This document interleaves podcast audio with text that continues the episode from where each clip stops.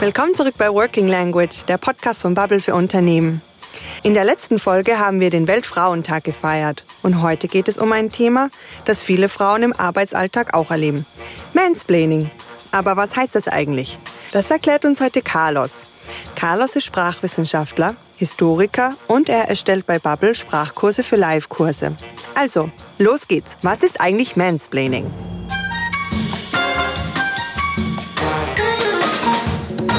Hallo Carlos, schön, dass du heute da bist.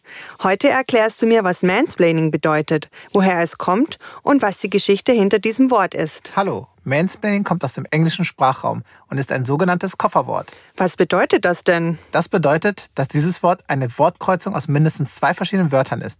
Im Fall von Mansplaining ist es man, also Mann, und das Gerundium von to explain oder dessen umgangssprachliche Version splain, also erklären.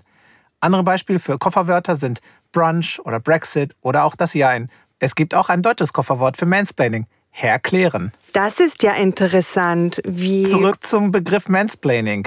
Ich habe dir noch nicht den Ursprung erklärt, liebe Lea. Der Begriff selbst taucht zum ersten Mal 2008 in einem Blog-Eintrag im Live Journal auf, bezieht sich allerdings auf ein Essay der Schriftstellerin Rebecca Solent. In diesem Essay beschreibt sie eine Situation, in der ein Mann ihr etwas über ihr eigenes Buch erklärt und so tat, als wisse er mehr als sie. Dies ist auch die Bedeutung von diesem Wort. Ein Mann erklärt etwas, meistens einer Frau, und geht davon aus, dass er mehr weiß.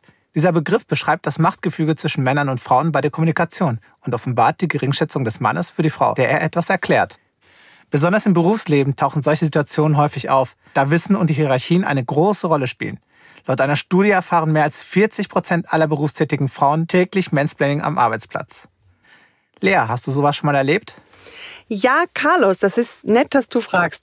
Ehrlich gesagt äh, weiß ich gar nicht, wo ich anfangen soll. Aber ein Erlebnis, das ist mir tatsächlich in Erinnerung geblieben.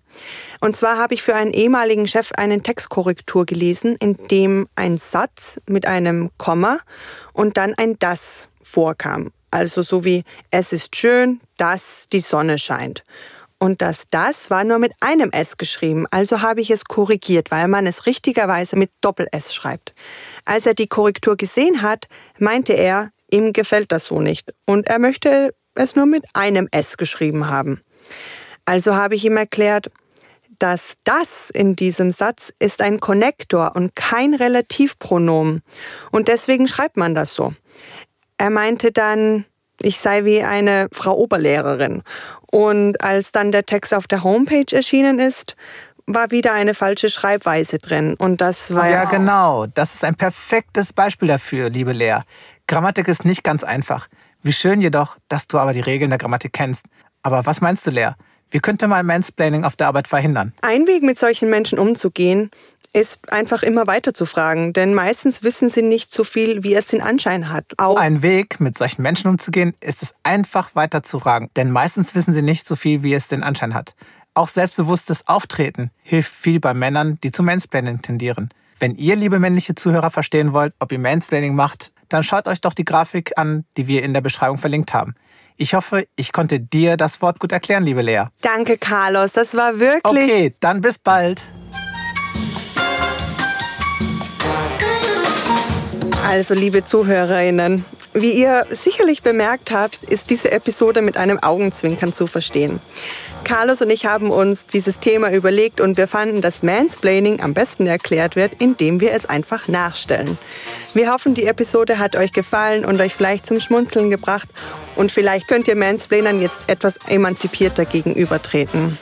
Bis zur nächsten Episode.